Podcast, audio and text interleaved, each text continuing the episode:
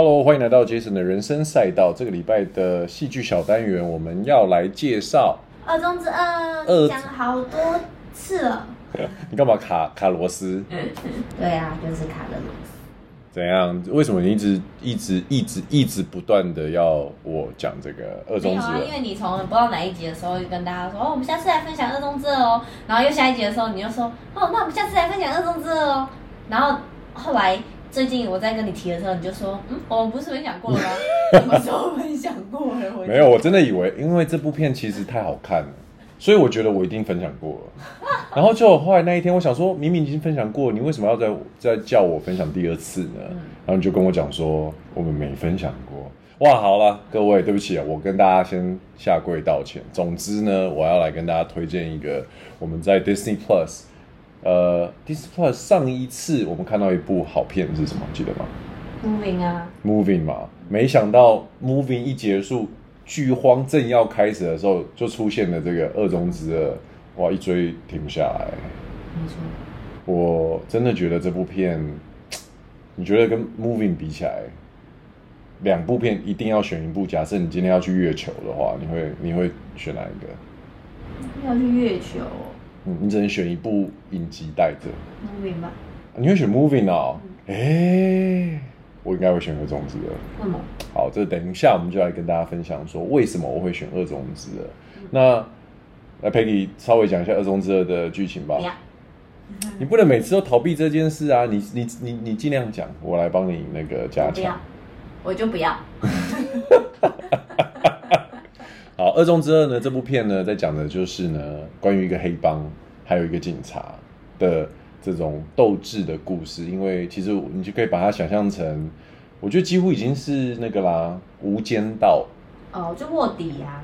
它是一个关于呃警察卧底在黑帮的一个剧情。然后我刚刚讲《无间道》，其实如果你有看过《无间道》的人的话，会觉得呃，二中之二的这个剧情呢，它。跟《无间道》我觉得有可能百分之八十吧，我觉得那个脉络是很像，蛮像。OK，然后呃，当然他不是说什么哦，从小双方就把间谍或者是卧底放进那个黑道或者是警察系统里面，他比较是就是说在讲有由那个池昌旭所主演的一个小警察呢，他跟他的太太都是警察，然后太太比较。呃，职位比较高，林世美，她在呃警察世家长大的嘛。那这个池昌旭呢，比较特别，爸爸其实是一个罪犯，是一个吸毒，毒对，是一个毒贩，还小有名气的毒贩。然后呃，这叫什么？坏竹出好笋，歹竹出歹竹出好笋。你完了，没有人会觉得你台语很好的。又突然卡死。然后。嗯，在一个因缘机会之下，因为在江南那边的这个黑道呢越来越盛行，掌管着比如说摊贩啊、呃夜店啊这种夜生活，甚至还有贩毒这样的一个事情，所以警察厅这边就是让呃池昌旭这边有了一个任务，就是说，哎，派你去卧底，然后想办法从里面。了解到这个集团里面的一些脉络，甚至去找到一些，比如说犯罪的事实啊，最好是对，最好是贩毒的这个这一些证据，然后我们一网把他们打破。他比较特别的是，你知道池昌旭在那时候，我不晓得你记不记得，就是他说他要求的条件，你知道是什么？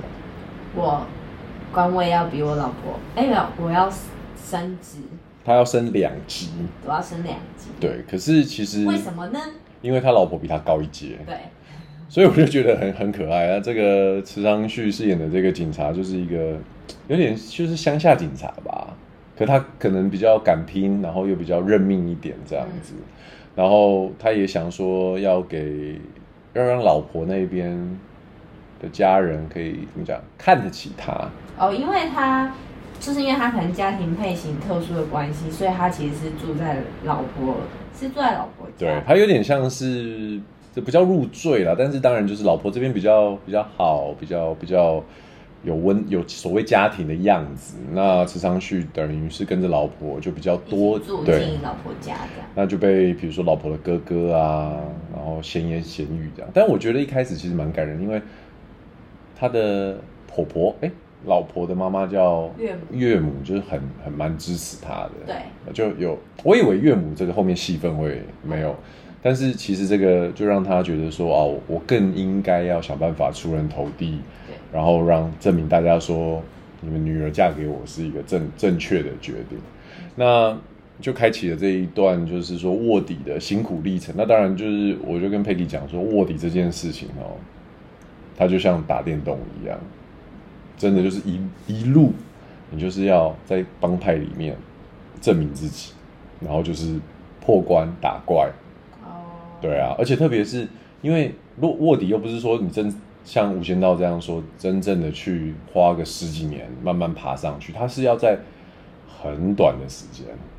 然后得到老大的信任，这样子。那这个老大呢，就讲到我们呃另外的一个非常非常有名的演员魏先俊。魏先俊，其实我不太会。哎，魏化俊。我不太会念他的那个名字，名字也还有翻译叫魏和俊，就是翻译啊，他的翻译不太一样。然后这个饰演魏和俊的老大呢，号称。大家给他称谓就是韩国的哦许光汉，因为他们就是那种大眼，然后耳朵大大的帅哥。但我不喜欢他。你不喜欢谁？魏魏化俊。那你喜欢许光汉吗？不喜欢。啊，所以你不喜欢那个样子的型。我觉得他们那种样子的型就是属于比较老少通吃，然后人畜无害。的样子，但是我个人呢，我对这个演员有印象呢，其实是《小女子》这部片，我们一起看嘛。小女子她其实饰演的是一个，应该说海外回来的一个有点像会计师这种角色，会计师调查调查员这样子的一个角色，所以大耳朵，然后浓眉大眼的这个形象，蛮符合那种聪明聪明的样子，所以。当那个魏和俊在这部片里面演黑道老大的时候，就有点像是，你就想象许光汉演坏人？什么笨？就是给他个笨字。真，你你的意思说许光汉还是魏和俊？魏和俊。那个比较，你在讲的应该是说他比较少了黑道，应该没有那种邪气跟很近。对，感觉他就是笨。感觉他就是比较。就是有点难被小弟害死，有点难说服他怎么当上老大的感觉，对啊，对不对？OK，好，总之就是我们刚刚讲到那个池昌旭就混到魏和俊的身边，然后魏和俊因为身边算是一个四人帮，然后他要混到这个权力的核心，嗯、然后就是每部每一集每一集在这中间有一些。呃，插曲啊，任务啊，也有很多人想要抢江南地盘啊，甚至是在贩毒这一块上面去去占便宜这样子，所以就有很多生死交关，还有这种保护老大的这个过程，让他一步一步得以在组织中高升，然后得到得到那个魏和俊的信任。那我觉得这部片它虽然它的集数不多。总共十二啦，总共十二集啦，哈，我觉得其实它很紧凑，所以导致我跟佩奇在等每周三，他就是新。我真的不喜欢这种等待的时候。哎、欸，但是我蛮期待的，因为感觉这一个礼拜又过去了这样子。你不喜欢啊？但是你会忍得住？但你会忍住不看吗？我就会忘记啊，但你会看啊。啊那你所以你就 OK。我觉得他在这十二集里面其实放了蛮多的。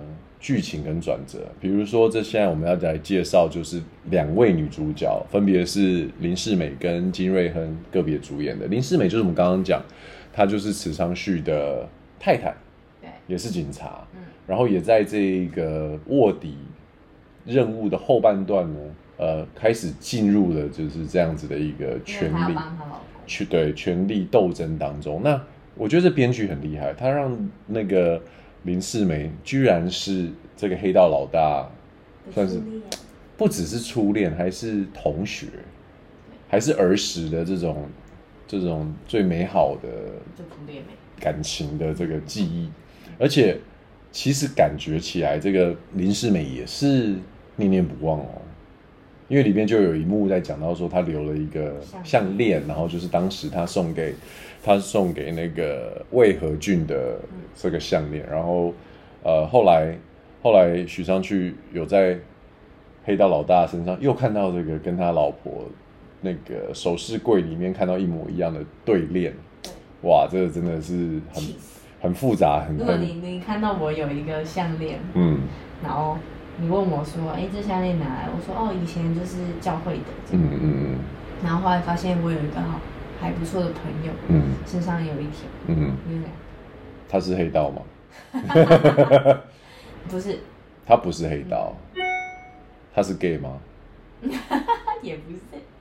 那我就会问你，为什么你们两个一样的项链呢？啊，因为那个就我小时候朋友小时候大家都有，大家都有。我告诉你，我可是会问他，我说为什么你跟我老婆有一样的项链？哦。然后如果他说哦，因为以前我们真交往过。哦。然后你如果说谎骗我。就完蛋了。不会，我不会怎样。不相信，好，来继续。我只会。好，没关系，这话题就过了吧。我只会呢，就一直用这件事情来凹你做家事吧。你好无聊哦。不然能？怎么办？我能怎样？难道要一哭到山上吊吗？没关系，换来，我们继续。好，然后我觉得以一个韩剧我们看了这么多来说啊，OK，两个帅哥加上。我觉得那个林世美算是蛮漂亮的韩系女生，之后我觉得 OK，这部片已经完全符合我 的标，而且已经超过了。没想到还有第四个角色，也就是里面饰演黑道老大，就是毒最大中国最大毒贩的女儿的这个金瑞亨，哇。我觉得她越演越有味道，因为她一开始就是呈现一个什么死死鱼眼的这种演法，对、啊，就是黑到千金，而且不是愚蠢的那一种，嗯，他就是有办法可以，因为他算是中韩的，不算混血，他是中国中裔，哎，韩裔，但是住在中国，对，然后所以说他等于是在韩国、中国以及日本在做这个毒品的买卖交易的一个一个大小姐这样子，然后。把血就厚哎，对，你可以感觉出来，就是说他是一个什么都看在眼底，然后也多多少少会秀出事情的一个端倪的一个一个一个角色设定。哇，我觉得这部片有这四个四个人，然后他们之间的这种关系，就让这部片除了。嗯，在就是黑帮打斗啊，或者是权力斗争之间，这个这样的剧情的设定之外，有很多很好看的火花，还有一些一些 surprise 这样子。那我我觉得这部片一开始最吸引我，最吸引我就是关于呃池昌旭这个演员。我觉得我跟 Peggy 看韩剧看了这么多韩剧，看了这两三年，嗯，哎，我觉得池昌旭现在是我 number one。为什么？帅啊！而且他的帅就是各种帅，我从他身上看到好多各种帅哥的的融合哦。那比如说，比如说，呃，陈冠希啊，他哪有陈冠希的样子？郭富城啊，然后呃，某个角度有刘德华，然后还有那个我说唱歌的那个谁，李克群，哎，吴克群。各种帅哥，因为他就是一个浓眉大眼，然后相较于那个黑帮老大魏和俊，我觉得池昌旭就是有一种更，我觉得他的演技跟他的表情更收放自如，就比较有更多的故事。你晓得他啊？我觉得他他老了之后就会像梁朝伟。是哦。你不觉得他眼神很有戏吗？嗯，我觉得梁朝伟应该还是赢他一大。梁朝伟几岁？我不知道五十几吗？你想想看，梁朝伟在他这个年纪在演的是什么？哎、欸，你点了香肠哎、欸。是啊、哦。对啊，所以你会晓得说，其实韩国演员在他们的这个养成真的是蛮厉害的。那我觉得，嗯，毕竟池昌旭也是这个剧本里面的主要角色嘛，所以说看他在这一路就是武打戏里面都是感觉拳拳到肉、真枪实弹，还有很多时候就是濒临就是死亡的这种。这种呃危机，然后去克服，就会很有代入感的。我觉得男神啦，看这种片真的就真的就是会觉得说啊，真的如果可以，身为男人就是就是这么帅。比如说挡下这一刀啊，或者是说为了义气兄弟，然后或者是某个任务你要去做一些牺牲，我觉得对于男生来说，就是我们协议里面就是会对这件事情很备受吸引。那我就不晓得女生观众在看这种片的时候到底在看些什么，除了帅，在你们你们都在看怎么样的东西？我反而不会觉得这些东西很帅，我只会觉得就是他就呃专注在他的任务上，然后呃为了保护他老婆。做的一些可能行为，或者是那个眼神，那些我会觉得比较让我想要继续看，而不是说这些打打杀杀。因为我觉得打打杀杀对我们女生来说就就这样。嗯。他又不像像我们之前讲那个什么芭蕾复仇者，就是那种就是很痛快，就是砰砰砰砰砰砰杀杀杀，一一刀毙命或者是一枪毙命的那种感觉，所以我觉得还好。哦。所以我们喜欢的东西毕竟是不同的，可是反正就是我觉得他所呈现出来的那种韧性跟执着吧，对，不同的面相。然后我觉得这部片还蛮吸引我的地方，另外一个是他的角色不仅是这我刚刚讲的四位呃主要演员，呃各自其实都刻画的蛮清楚的之外，我觉得配角旁边的这些小喽啰啊，或者是这种就是。辅助角色，比如说里面有另外两个老大身边的人，一个叫郑培嘛，一个叫西城。我觉得其实也都给他们很多的，还有徐大哥，还有对徐大哥就是那个用刀的杀手，我觉得都给他们蛮多的细节，让他们的角色无论是。做每件事情的动机，因为兄弟之间一定到最后都会因为池昌旭的关系，会让他们彼此之间有一些嫌隙，甚至有背叛。嗯，那我觉得，呃，在在这部片里面，《二中之二》就会让这一些事情都言之有理，而不会是为了剧情设定就硬要，比如说哦，呃，谁就会突然变成一个背骨仔。或者是说哦，谁突然就因为自己的爱钱，然后就就出卖了老大。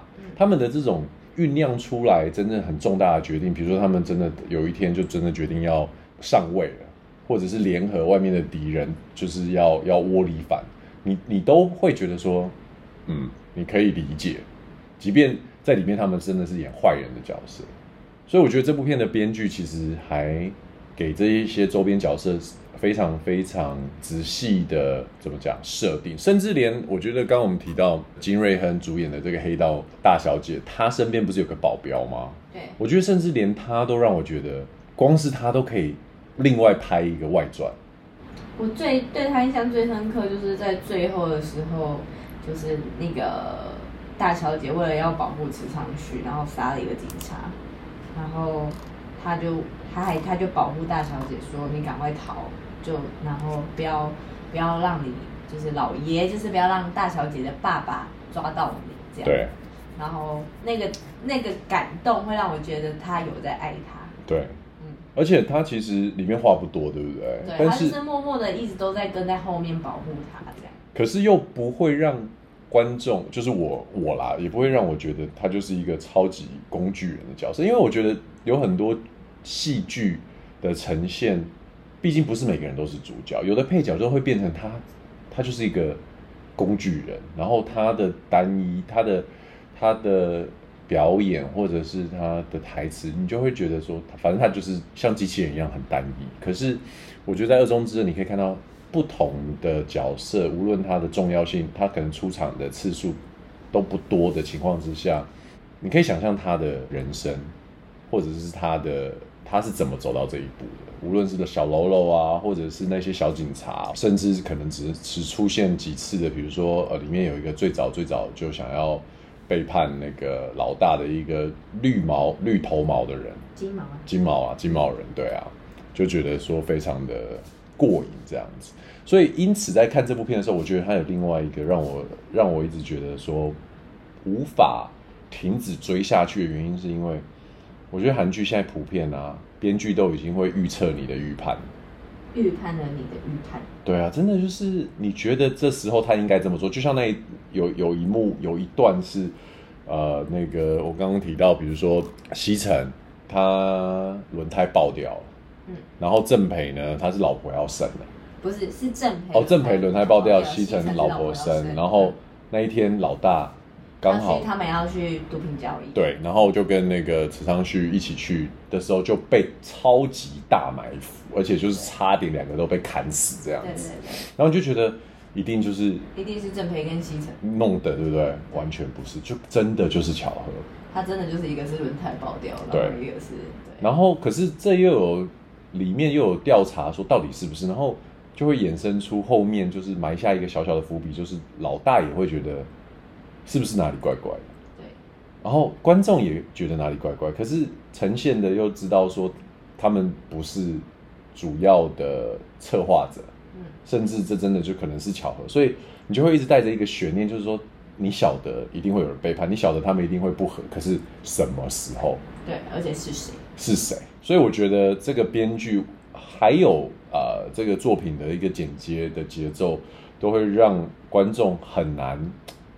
其实我觉得这是一个无法滑手机的片子。现在我都用这个来判断，是不是一个很精彩的作品。哦，你的意思说你一滑你就接不上，你就接不上去。即便它是一个十二集的剧，基本上不太会有，甚至连感情戏的部分，我觉得都有蛮多的细节在里面。嗯，对啊，然后。包含就是说，你看，光是让卧底警察的太太，他他，因为他曾经是这个黑道老大的呃初恋嘛，嗯、所以等于是警察单位也利用这一件事情，要让他去接近这个老大，去调出更多的资讯的时候，哇，这对夫妻要装作不认识，然后又要又要看着池昌旭，又要看着老大，直接告诉他说我要追他。而且最后是变成女朋友，最后是变成女朋友，然后这种就是我觉得要把感情戏放在这里面，同时又让演员可以去表，你知道，我觉得每次这种这个卧底的剧嘛，嗯、你就等于是演员在演一个角色，在演一个卧底所演出来的角色，对啊，然后我都会觉得哇，如果我是演员，我真的不知道怎么做这个功课，嗯、因为你身为卧底，你在剧里面就是不能让他知道。你是演的嘛？对。可是，那、啊、你就是一个演员在演一个卧底，对在演一个黑道啊！我已经不知道我在讲什么了。所以我我常常就是会在看一些这种剧的时候，就会设想，如果我是演员的话，我会怎么做演员功课？挺难，挺难的。那我觉得这一部片呢，还有另外一个，我身为男生，然后身为对演戏有兴趣的人来说呢，我觉得这部片根本就是男性演员的。百科全书，你说什么样的角色都有。对，就是男生，你想要演流里流气的，你想要演专情的，你想要演正义的，你想要演很有心机的，你想要演有点猥琐的，你想演黑道，你想要演都有都有。就是身为男生演员，呃，男生在观众去看的时候，你就会觉得说，哇，各式各样的男生都在这边呈现。所以我就觉得女生观众。对啊，到底在看什么？什么吸引了你？觉得说只能看剧情啊，演技啊。那对啊，吸引你的剧情，你有没有比较印象深刻的是什么？吸引我的剧情哦，就比如说它里面有一个警察刑警，然后就一直在。调查，调查，然后挖墙脚那，那是一个不知道卧底细节的，不知道那个人现不知道池昌旭现在是在卧底，所以就一直杠上他，然后一直觉得这个这个小子就是一直阻碍他办案这样。然后那个警察，我真的是一开始我好讨厌他哦，就觉得他，他明明是一个警察，对，他应该是正义的人，对，但他其实做的事情又是对的哦，他就真的在调查就是一个案件，而且是。很积极的调查，对，然后锲而不舍。对，他其实是就在做正确的事情，但是不知道为什么他演出来会让人家觉得他好讨厌。我跟你说，就是长得不帅啊。没有，但我觉得就是他厉害的地方，就是真的，他真的把那个很多刑警演的那种很流里流气的样子，对，那个样子演的很讨厌。我觉得演的很讨厌是一个很厉害的事。就是可能这样说，可能有一点也会有一点点不敬，可是我觉得就像你讲的。一个警察，一个特别是刑警这种常常需要在嗯黑白两边走走游走的人，他绝对不是我们想象中什么那种长得很帅、很正义的样子。因为你一旦这样的话，你就很难会，对，你就很难进入某种圈圈里面。所以其实我自己真实生活中有认识很多真的看你你你真的觉得他应该是流氓吧？但他是刑警，刑警通常都这样。然后他们其实就是完全不会让你觉得，其实就像人家讲啊，零真的如果有零零七的话，嗯、绝对不是长那个样子啊！不然你这么帅，大家都知道你在这里了，那你怎么你怎么当间谍？一定都是你觉得最不起眼，或者是经过你，你看过，你跟完全会忘记他脸的长相。对，然后反正他在里面，我觉得我反而觉得这位情节的演技真的是可以给大家拍拍手。很棒，而且他从头到尾都让你觉得说他很讨厌，超级讨厌。可是他是他又，你后来其实仔细去想，他做的每一件事，他都超聪明。对。他是一个有内涵案的人，所以又回到我刚刚讲的，所有的角色，其实你看这个刑警，他独立出来一个番外篇，比如说一两集，专门演他怎么走到今天这个样子。他以前的长大是怎么长大的？嗯，我觉得也是超有戏的，有可能。那我个人其实到了后段，从池昌旭的对于他的这个喜爱呢，到最后我就完全掉那个到金亨瑞，嗯，这个女演员身上。因为我觉得金亨瑞他，当我后来稍微 Google 了一下他之后，我就觉得哦，哦，怪物型饶舌歌手，对啊，他完全他有那个范儿啊，范儿。讲到这个，我觉得对他们选角选他，就是因为他有那种饶舌歌手的不屑脸，对啊，那个范儿。然后那个不屑脸放在黑道千金小姐的身上刚刚好。然后这时候我不得不说，我觉得这部片因为它设定，它虽然没有特别讲在什么时候，不过看他们的手机，他们使用还有用的电脑，大概是在一九九零这个年代左右，大概就是我国中高中的时期。我刚出生的。你差不多你刚出生的时期。然后我觉得在这部片里面的美术啊，服装蛮到位的。是啊。其实我觉得。黑道他们的呃服装设定，这我必须要说。你看，如果是台湾，比如说角头哦，或者是台湾之前那个阮经天演的那个叫什么？周楚楚山？不是啊，蒙甲。哦，蒙甲。哦，或者是哦，周楚楚山还好了。我觉得台湾的服装啊，就比较弱一点。但我觉得周楚楚山还哦，他已经很现代了，嗯、对，可是。你你来看《二中之恶》，哎，很很有型哎。其实我觉得韩剧到现在为止，所有的韩剧他们都，我觉得就是认真，所有的东西就是他们真的有在重视所有的细节，对而不像台湾可能他只重拍摄或是这种演员，那其他东西他可能没有这么，或许大家都有在重视，可是那个细节的掌握质量还是没有这么高。特别是这种有群众的，因为他们黑道就是一个大帮派嘛，不然或者是呃，比如说大家寻仇，不然就是械斗，然后团殴围殴。在台湾的话，可能就是他们，我觉得在这种所谓我们我们有专有名词叫背景演员。嗯，我觉得在台湾对背景演员的要求就比较随便一点。可是我觉得在韩国不是哎、欸，他们真的是就每个细节不放过。对他，他无论是背景演员的服装、妆容，然后甚至受伤的呃化妆、特效化妆，虽然这些东西不是我们用慢动作一格一格看，可是而且我们也不一定记得到底有谁，但是那些画面虽然很快就过去了，我觉得他的这个细节的重视，会对于观赏者在下意识。一直不断吸收这个影像的时候，你最终你在脑袋里面对于这个剧的这种呃世界观的建立，还有还有真实性，你会真的感觉这是这个是真的发生的事情，嗯、而不是一直有一种哦我在看剧我在看剧的感觉。所以我觉得韩剧吸引人的地方在这个部分，嗯，也是一个很关键的一个点。对啊，然后以往很多韩剧都会被人家诟病一个很重要的事情就是。烂尾，那你觉得？其实我觉得现在好几部韩剧，我们这样讲下来都没有什么烂尾的问题。还好，只有那种会让你觉得好像有点匆匆想要收尾，但是还不至于到烂尾。那你觉得《二中之二》呢？《二中之二》我觉得说的蛮好的，对，尤其是那个正气铁，就是那个魏魏魏和俊，就是在那个他初恋的家里，然后。等待他们的对，我那一幕就觉得哇靠！我觉得这个这部片《二中之恶》，我一直在想，为什么它翻成《二中之恶》？嗯，然后我还去看了韩国的片名，的确，它的韩国片名直翻也就是《二中之恶》。好少。那你觉得对你来说，《二中之恶》你会怎么看完这部片？你会怎么解读？其实我们都没有雷过，所以这算是一个开放式的。就是在一个已经是一个很坏的团体里面在使唤，知道吗？对啊，字面上是这样讲，但是其实我想，我觉得《二中之二》为什么会呃成为他的片名？他所想要表达的意思，应该是说什么是真正的恶？嗯，因为我觉得他在讲的《二中之二》讲的是市场剧，他最后最后黑化。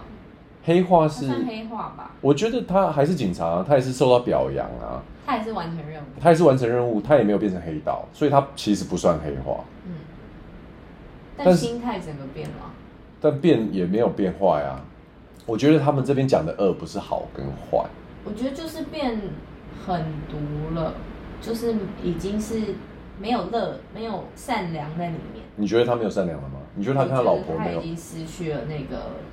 任何对所有事情的热情，真的哦，哦、oh，OK OK，好，我觉得我大概懂你在讲的东西，可是我自己的解读是，所谓的恶呢，是他们经历了这一些事情之后，包含他跟他老婆都参与了这样子的一个案子，然后在中间死了很多的人，而且很多人其实是因为信任他们，对，而遭受到一些很糟糕，比如说死亡、被杀，甚至。因为相信或想想要保护他们，然后牺牲了自己嘛。可是到头来，这一些所谓的善意，这些所谓的保护，却让他们这一对夫妻再也回不去了。而再也回不去，也许不是他们不相爱了，而是那个当时最纯粹的这种关系，其实在这一段过程当中，他们发现说，有太多的机会是可以让这个关系断裂。有太多的说不出来的话，或者是有太多的这种你在关键的时候你会做出一些决定嘛？比如说哦，我就是要假装是黑道老大的女朋友，我就是必须要在你最危险的时候离开你，或者是我必须要在你面前去表现我爱另外一个女人。那什么是恶中之恶呢？其实我觉得就是这种你最无奈。最不得已，可是你必须要去做的这些事情，我觉得他会带出最深最深的这种悲伤，而这个悲伤在，即便他们完成任务了，即便他们都活下来，我觉得他们就很难再回去原本的那种生活。嗯，对啊，因为我不晓得哎、欸，我觉得那个这个剧情这一部剧的结尾，我觉得它呃设计得很好，算是某一种程度的 happy ending。嗯，可是却又让你觉得说，好好的。一一对夫妻的感情好像会在这个地方就结束，他们好像彼此受到表扬，然后看似完全完完成了最重要的任务的之后，这个关系应该也结束走到底。对啊，所以我觉得所谓的恶中之恶，真的就是这个关系的一些不堪，还有一些就是无法走回头路的这个模样，让人家觉得说啊。很很多遗憾在后面，不过总之呢，我觉得这部片我真的觉得很好看，好看到我以为我已经分享过它，好险老婆提醒，所以我们还有机会拿这部片来跟大家做一个分享。没错。好啊，那我觉得这个礼拜呢，就因为也已经追完了嘛，那希望大家呢有机会的话，就可以一次哦，很过瘾的把它全部看完，就像佩蒂这样子不喜欢追剧的人，对，很适合现在开始追了。没错。好。那我们这礼拜的分享就到这边喽，谢谢大家，我们下礼拜见，拜拜，拜拜。